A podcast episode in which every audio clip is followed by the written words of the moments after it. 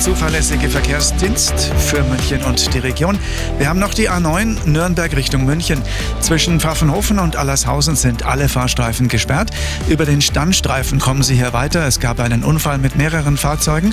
Arabella München empfiehlt Ihnen die U72 als Umleitung. Stadtgebiet München, Mittlerer Ring, Garmischer Straße. Zwischen Luise-Kisselbach-Tunnel und Tübinger Straße stockender Verkehr. Die rechte Spur ist aufgrund einer Baustelle gesperrt. Der Verkehr wird präsentiert von der AM